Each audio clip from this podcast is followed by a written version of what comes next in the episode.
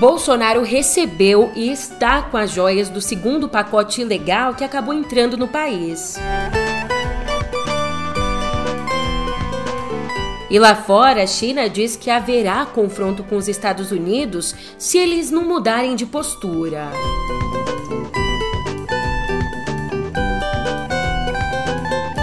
Por fim, mas não menos importante, a participação do Brasil na reunião do Conselho de Direitos Humanos da ONU.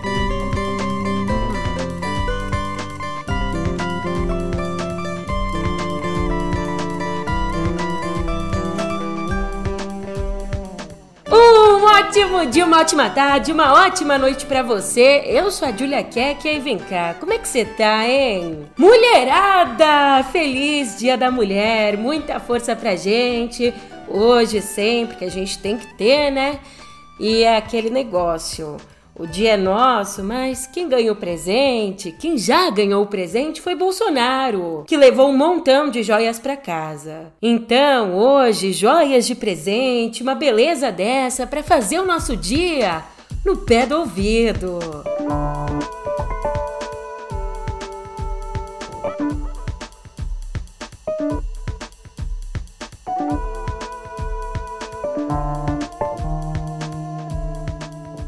Toma essa, quem dizia que Bolsonaro era misógino. Ele é tão feminista, mas tão feminista que ele até recebeu presente por nós, né, mulheres. Ser homem exige muito mais do que coragem, muito mais do que masculinidade. Ser homem exige escolha, meu irmão. Nesse Dia das Mulheres, a gente fica sabendo que sim, o segundo estojo de joias presenteado pela Arábia Saudita, o segundo pacote que chegou ao Brasil com a comitiva do então ministro de Minas e Energia, o Bento Albuquerque, ele tá sim no acervo privado do Jair Bolsonaro. A informação foi dada ao Estadão pelo tenente-coronel do Exército Mauro Cid, ajudante de ordens, braço direito do ex-presidente. Então, sobre o recebimento desse estojo, o advogado de Bolsonaro, aquele figurão que a gente conhece muito bem, o Frederic Wassef, afirmou em nota que, abre aspas, agindo dentro da lei, Bolsonaro declarou oficialmente os bens de caráter personalíssimo. Guarda isso, tá?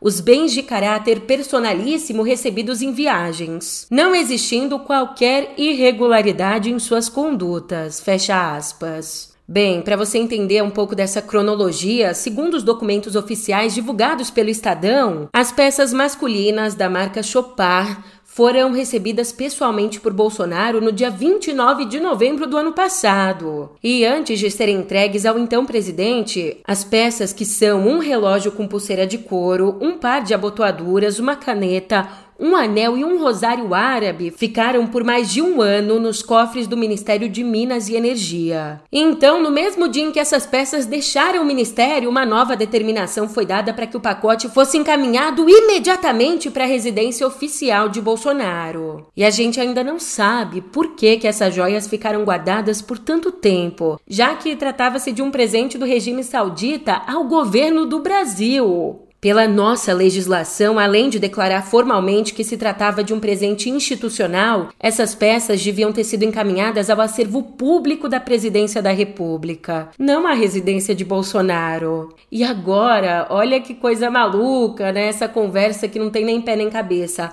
Agora, os documentos e a declaração da própria defesa do Bolsonaro, que eu falei para você guardar, aquela declaração que chamou o presente de personalíssimo. Tanto os documentos quanto a declaração contrariam a fala inicial de Bolsonaro, que no fim de semana disse que não pediu nem recebeu qualquer tipo de presente em joias do governo da Arábia Saudita. Vale a pena ver de novo. Editor, roda a fala aí. Eu que sou editora, então eu que vou rolar. Vê, escuta só.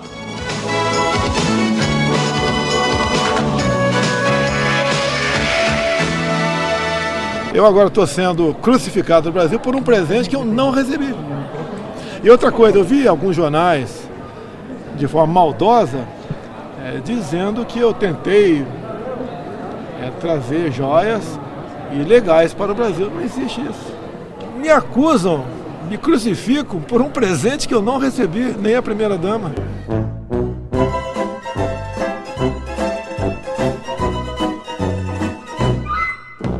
Já a dona Michelinha não teve a mesma sorte, né? O pacote dela empacou, ficou na alfândega. Então, a Polícia Federal deve ouvir Bolsonaro, Michele Bolsonaro e o ex-ministro de Minas e Energia sobre as tentativas, as várias tentativas de liberar joias avaliadas em mais de 16 milhões. Joias que seriam destinadas a Michele, mas que foram retidas pela Polícia Federal no aeroporto de Guarulhos em 2021. Agora escuta só, numa carta enviada ao príncipe da Arábia Saudita, o Abdulaziz bin Salman, nessa carta, o ex-ministro Bento Albuquerque omitiu a apreensão de parte das joias. É isso mesmo, nessa cartinha enviada em 22 de novembro de 2021, ele disse que os presentes recebidos foram incorporados ao acervo brasileiro, aspas, de acordo com a legislação nacional e o Código de Conduta da Administração Pública. É, de fato, né, foram incorporados de acordo com a Lei dos Espertos, a lei que o Bolsonaro segue há mais de 30 anos, né? Eu aceito lacre em minha vida, que eu sou uma lacradora. Ninguém me tomba. Mas vem cá, será que mais um crime vai cair nas costas dos Bolsonaro? Isso só reforça a nossa pergunta. Cadê o fujão?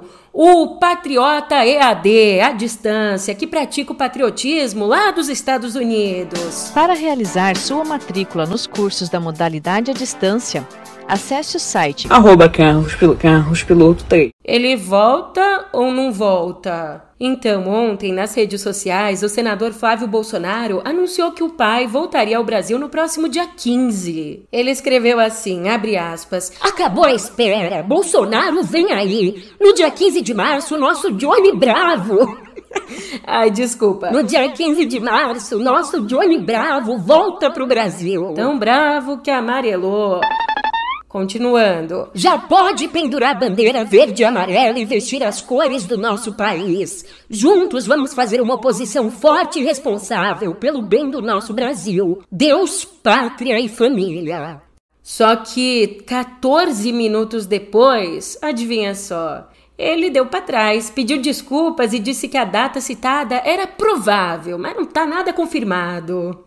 Falando na família, na familhinha, não ia falar outra coisa não. Falando na familhinha, o outro irmão, Eduardo Bolsonaro, virou um dos assuntos mais comentados do Twitter ontem. Isso porque no começo da tarde ele tentou criticar o governo Lula, tweetando print de uma notícia que mostrava o litro da gasolina a R$ 11,56. Junto com a foto, ele escreveu assim de legenda, abre aspas, 1156, o litro de muito amor, democracia, diálogo, harmonia e instituições.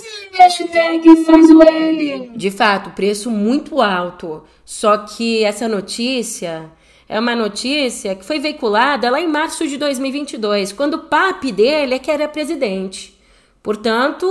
Dá um sorriso e faz o L. Falando nessa patota que deixou o governo, deixou o país Agora também tem gente deixando a defesa. Salve-se quem puder. 11 advogados deixaram a defesa do ex-ministro da Justiça e ex-secretário de Segurança Pública do Distrito Federal, o Anderson Torres. Deixaram a defesa no processo a que ele responde no Supremo Tribunal Federal. Os advogados que assinaram essa renúncia enviada ao ministro Alexandre de Moraes são Vera Carla Nelson Cruz Silveira, Eustáquio Nunes Silveira, Alexandre César Osório Firmiano Ribeiro, Ana Maria Reis Rezende, Andressa de Vasconcelos Gomes, Diego Goiás Maltz, Fábio Felipe Melo, Pedro Ulisses Coelho Teixeira, Ricardo Venâncio, Tiago Santos Ageluni e Demóstenes Lázaro Xavier Torres. Eles assinaram a renúncia, mas não disseram o porquê do afastamento.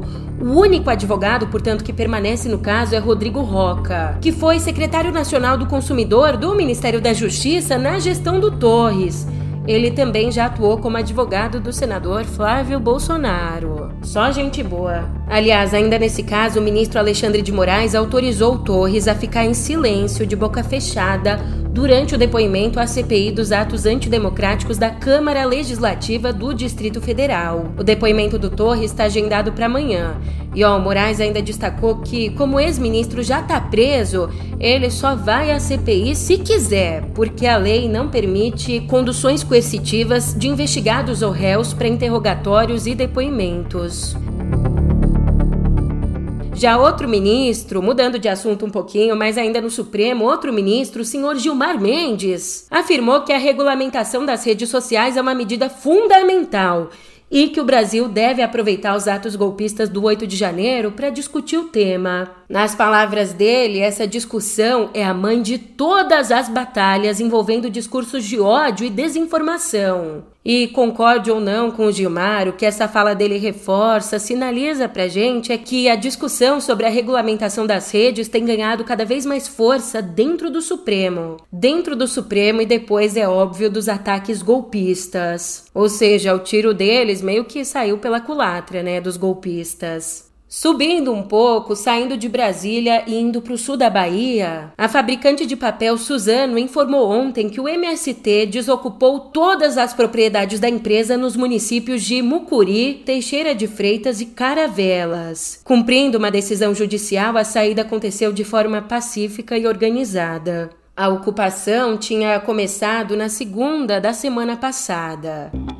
Mas assim, se aqui a gente tem paz, lá fora o pau tá torando. O novo ministro de Relações Exteriores da China, o Qin Gang, alertou ontem que conflito e confronto com os Estados Unidos são inevitáveis se Washington não mudar de rumo. O Kim, que era embaixador da China nos Estados Unidos, é considerado um diplomata cuidadoso e talentoso no exterior, mas adotou um tom combativo diante dos Estados Unidos. Nessa primeira aparição dele como chanceler na reunião parlamentar anual da China, ele ainda falou em consequências catastróficas do que descreveu como uma aposta imprudente dos Estados Unidos na forma como eles tratam as superpotências. E o chanceler também aproveitou a ocasião para defender uma aliança com a Rússia. Ainda no ambiente internacional, ontem, na reunião do Conselho de Direitos Humanos da ONU em Genebra, o Brasil, nosso país, disse que está disposto sim a receber cidadãos vindos da Nicarágua que tiveram a nacionalidade retirada pela justiça do país. Ali, o nosso diplomata, o Tovar Nunes, disse que o Brasil está preocupado com relatos de sérias violações de direitos humanos e restrições ao espaço democrático naquele país. Particularmente preocupado com execuções sumárias, detenções arbitrárias e tortura contra dissidentes políticos. É, foi dito isso, mas na última semana a gente tem que lembrar que o nosso país, o Brasil, não aderiu a uma declaração assinada por 55 países que criticou duramente o regime de Daniel Ortega.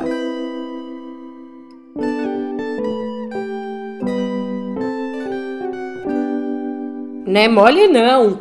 11 bilhões e 300 milhões de reais. O governo calculou o valor das parcelas em atraso do FIES e chegou a esse tantão, 11 bilhões e 300 milhões. Isso significa que dos quase 2 milhões de ex-estudantes, para ser exata, 1 milhão e 900 mil que deveriam quitar a dívida, de todos esses, 53% estão em atraso há mais de três meses. E aí, dando de cara com essa situação, o ministro da Educação, Camilo Santana, reconheceu que a inadimplência do FIES está altíssima, mas disse que não vai ter tempo esse ano para mudar as regras do programa. Programa, aliás, que abriu inscrições nessa terça para 67 mil novos contratos. Poxa, mas se todas essas pessoas estão com parcelas em atraso, a gente tem um problema crônico. Bem, pelo menos no comecinho da semana, na segunda-feira, o Camilo anunciou a criação de um grupo de trabalho interministerial para discutir esse problema todo. A gente espera que se resolva, né? Porque a vida do estudante não é fácil, aí consegue entrar na faculdade, que já é uma baita de uma barreira, consegue sair, que é mais difícil ainda se manter lá dentro e sai com uma baita dívida dessa para começar a vida? Uma coisa a se pensar. Olha, em outro ministério, o ministro dos Direitos Humanos, o Silvio Almeida, defendeu a descriminalização das drogas ao dizer que a questão devia ser tratada pela área da saúde e não pelo sistema prisional. Ali, numa entrevista à BBC Brasil publicada ontem, o ministro afirmou que a descriminalização ajudaria no problema do encarceramento em massa aqui no nosso país, um problema gravíssimo. Ponderando ainda que a mudança devia ser pautada pela experiência apresentada por outras nações. Mas como é que é na visão dele? Como que esse tema devia ser resolvido? Ele argumentou que a descriminalização devia ser julgada pelo Supremo por meio de uma ação. E ele disse isso mesmo reconhecendo que a nossa sociedade ainda não está preparada para debater o assunto não está preparada, mas quando é que a gente vai estar tá preparado, né? Quando a gente já tiver mais um monte de jovens pretos e pobres presos? É, os efeitos dessa guerra às drogas que a gente tem hoje aqui no Brasil, com certeza são o extermínio e encarceramento dessa população. Então a gente tem que pensar mais a fundo nessa problemática, sim. Inclusive, se você não sabe, o Brasil é o terceiro país com a maior população carcerária do mundo. A gente só pede para os Estados Unidos e para a China. Um cenário gravíssimo. Saindo agora do nosso país, a gente olha exatamente para outras experiências de outros países. E olha só que interessante, a partir do ano que vem, o governo da França vai reembolsar quem comprar coletor menstrual e absorventes reutilizáveis. Pois é, a medida foi anunciada pela primeira-ministra Elizabeth Borne, que garantiu a devolução do dinheiro para todas as pessoas menores de 25 anos que comprarem esses absorventes nas farmácias a partir de 2024. E essa é uma medida importantíssima porque na França a pobreza menstrual atinge quase 4 milhões de pessoas entre 18 e 50 anos, afetando principalmente jovens de 18 a 24.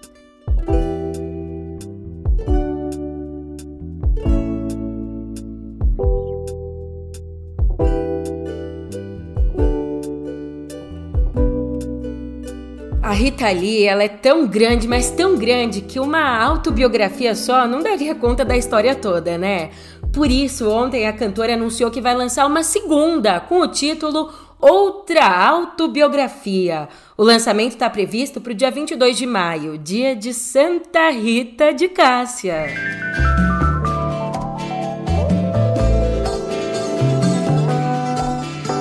Meu bem, você me dá água na boca.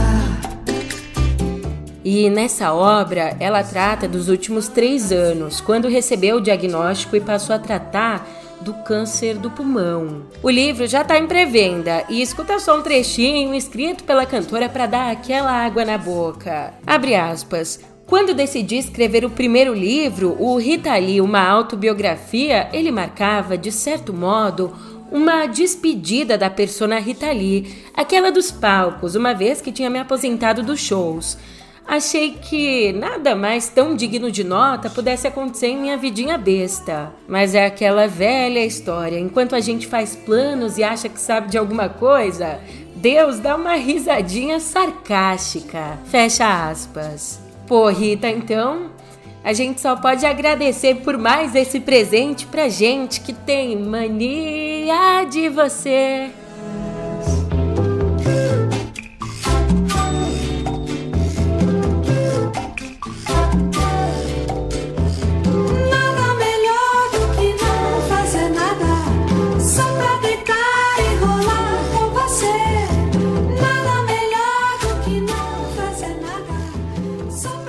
Você anotou a data de lançamento do segundo livro da Rita? Então aproveita que você já tá com o bloco de notas aberto, tá com um post-it na mão, um guardanapo, qualquer coisa e anota um outro compromisso porque a CCXP, o maior festival brasileiro de cultura pop, revelou as datas de sua décima edição. O evento vai acontecer entre os dias 30 de novembro e 3 de dezembro no São Paulo Expo. As vendas dos ingressos para o público geral abrem no dia 6 de abril, ao meio-dia.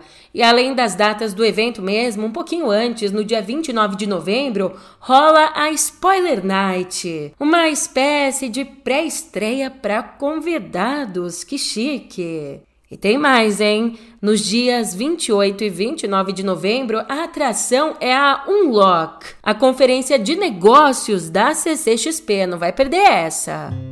E ora, ora, o britânico David Chipperfield ganhou o prêmio Pritzker 2023, a maior honraria da arquitetura mundial. Tá podendo! O comunicado da Fundação Riad, que patrocina o prêmio, diz que o arquiteto e urbanista conhecido por renovar e reconstruir edifícios antigos foi reconhecido por seu design moderno e atemporal que enfrenta emergências climáticas, transforma relações sociais e revitaliza cidades. E se você quiser dar um Google aí, entre as obras mais famosas dele estão o Museu Rumex na Cidade do México, também a reforma do Neues Museum em Berlim e um novo prédio que abriga o Museu de Arte em St. Louis, no Missouri.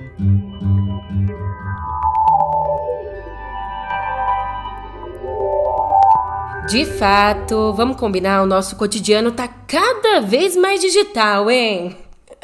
Trocadilhos toscos aqui em Cotidiano Digital para te contar que olha só o que o levantamento da Cantar Ibope Media revelou pra gente. No ano passado, os conteúdos em vídeo atingiram 99,6% da população. E uma outra coisa muito interessante aqui, a forte presença do YouTube e da Netflix no hábito de ver TV em casa. É para quem achava aí que a chegada dos streamings decretaria o fim da TV, errou feio. O que a gente fez mesmo foi só ressignificar o uso da TV.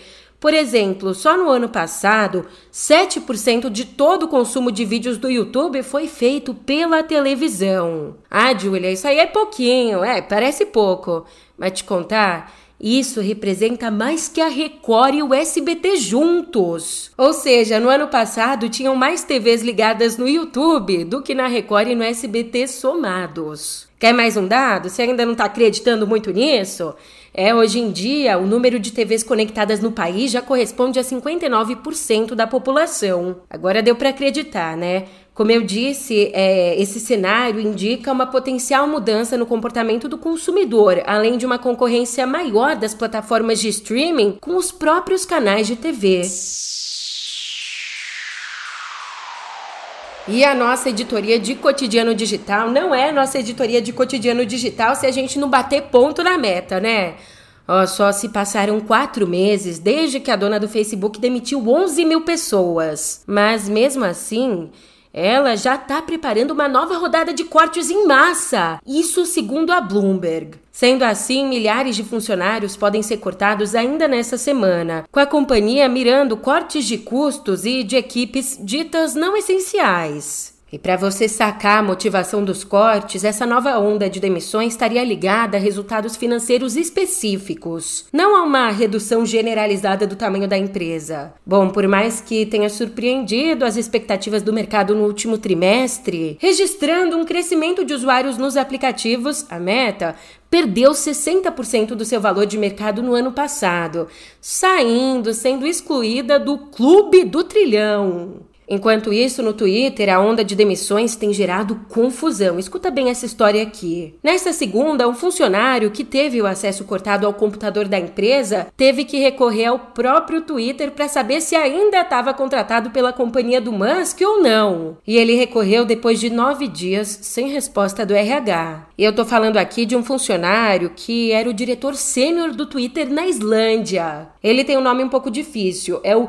Haraldur Thorleifsson. Aí o que, que aconteceu? O Musk foi lá e respondeu o tweet dele perguntando qual trabalho o funcionário desempenhava.